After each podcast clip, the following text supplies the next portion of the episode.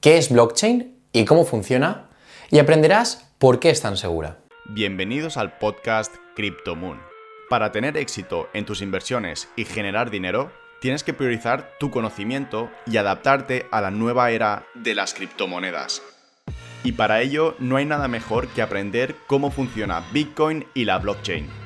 En el podcast CryptoMoon compartimos sin ningún tipo de coste todas las estrategias que enseñamos en nuestra academia a los alumnos y que nos han permitido generar más de 6 cifras en rentabilidades. Y además, te damos el paso a paso para poner en práctica todo lo aprendido. Si ya has invertido en criptomonedas o te interesa empezar a invertir, este podcast es para ti. Somos Jaume y Josué, inversores profesionales, y llevaremos tus inversiones a la luna.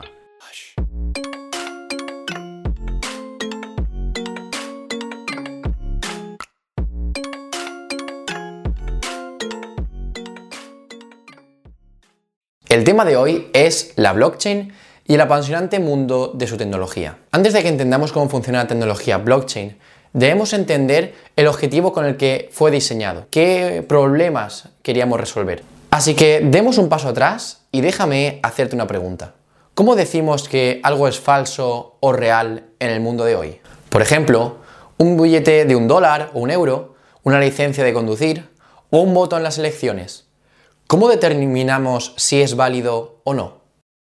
La respuesta, mantenemos un registro de ello. Por ejemplo, cada billete de dólar o euro tiene un número de serie que registra el banco. El gobierno registra su número de licencia de conducir y los registros de votación se utilizan para rastrear quién votó y quién no. Así la misma persona no podrá votar dos veces seguidas. Siempre que quieras comprobar que un documento es legítimo, simplemente búscalo con la autoridad pertinente. Incluso tenemos notarios que están autorizados por el gobierno para actuar como testigos, probar y registrar la validez de las piezas de información o identidades. Notarás que hay un caso que todos estos mecanismos tienen en común. Todos están centralizados, lo que significa que hay una autoridad central, ya sea un banco, un estado, una oficina o una persona que tiene el poder de emitir y validar la información. Estas autoridades centrales tienen mucho poder y como sabes, el poder a veces puede corromper. Pero entonces, ¿qué sucede si una de estas autoridades quiere cambiar los hechos? Incluso tal vez cambiar un poco la historia. Bueno, esto puede sonar un poco descabellado, pero incluso nuestra historia mundial es solo un registro, mantenido por los historiadores de manera centralizada. La frase la historia la escriben los vencedores nos dice que los hechos a veces pueden ser distorsionados por quienes están en el poder. Bueno, esta es la razón por la que nació Bitcoin, fue la primera forma de dinero que elimina la necesidad de una autoridad central. Sus registros son llevados por todos, no solo por un banco central, como el caso del euro o el dólar. Entonces todos realizan un seguimiento y verifican que todo está correcto, que los hechos son reales. Bueno, eso significa que ya no se puede modificar el libro contable de transacciones siempre que algo no cuadra o porque es más conveniente. Esto nos hace ser mucho más responsables. Pero el dinero no es el único lugar donde la descentralización puede desempeñar un papel. ¿Recuerdas esos grandes libros de enciclopedia en los que solíamos confiar hace años? Por ejemplo, la Enciclopedia Británica empleó a 100 editores a tiempo completo y más de 4.000 colaboradores para publicar lo que consideramos la autoridad en conocimiento. Imagínate el poder de los editores de estos libros. Tenían que decidir qué valía la pena mencionar, condenar, tolerar o ignorar. Bueno, el último volumen de la Enciclopedia Británica se publicó en 2010. Hoy en día, la información está mucho más descentralizada, con más de 130.000 editores activos que mantienen diferentes páginas, como por ejemplo Wikipedia. El riesgo de que cualquiera de ellos pase desapercibido es mucho menor, ya que cada edición es pública y cualquiera puede verificarla. La descentralización reduce el riesgo de corrupción, fraude y manipulación. La tecnología blockchain es una forma nueva e innovadora de implementar la descentralización. En pocas palabras, la tecnología blockchain es una solución para el problema de la centralización. Es un sistema para llevar registros de todos sin necesidad de una autoridad central. Una forma descentralizada de mantener un libro contable que es prácticamente imposible de falsificar. Quiero decir, cuantos más ojos están mirando y verificando todo lo que se está haciendo, es muy difícil romper las reglas. Y ahora quizás te preguntes por qué se llama blockchain. Bueno, imagina que estamos manteniendo un libro contable compartido con muchas páginas de registros. Cada página comienza con una especie de resumen de la página anterior. Si cambia parte de la página anterior, también tendrá que cambiar el resumen de la página actual. Entonces, las páginas en realidad están vinculadas o encadenadas en términos tecnológicos. Las páginas se denominan bloques dentro de la blockchain. Y como cada bloque está vinculado a los datos del bloque anterior, tenemos una cadena de bloques. Mucha gente piensa que Satoshi Nakamoto, el misterioso inventor de Bitcoin, creó la tecnología blockchain, pero técnicamente solo creó la primera implementación en la vida real, el Bitcoin. De hecho, esa palabra blockchain ni siquiera se menciona en el white paper original de Satoshi Nakamoto. Lo más cerca que está de ver blockchain es una cadena de bloques. Ahora que sabes qué es la tecnología blockchain, todavía tenemos dos preguntas importantes que responder. Primero, ¿cómo funciona realmente? Y segundo, ¿Blockchain va a cambiar nuestro futuro? Comencemos con la primera. Otra forma de hacer esta pregunta seria es cómo creamos un sistema que permita la creación, verificación y actualización de registros por parte de todos. Bueno, hay cuatro elementos de las necesidades de blockchain que le hacen tener vida propia. Lo primero que se requiere para emitir una cadena de bloques es una red de igual a igual. Una red de computadoras, también conocidas como nodos, que son igualmente privilegiados. Está abierto a cualquiera y a todos. Esto es básicamente lo que ya tenemos hoy con Internet. Necesitamos esta red para que podamos comunicarnos y compartir información entre todos nosotros de forma remota. El segundo ingrediente es la criptografía. La criptografía es el arte de la comunicación segura en un entorno hostil. Me permite verificar mensajes y probar la autenticidad de mis propios mensajes. El tercer elemento es un algoritmo de consenso.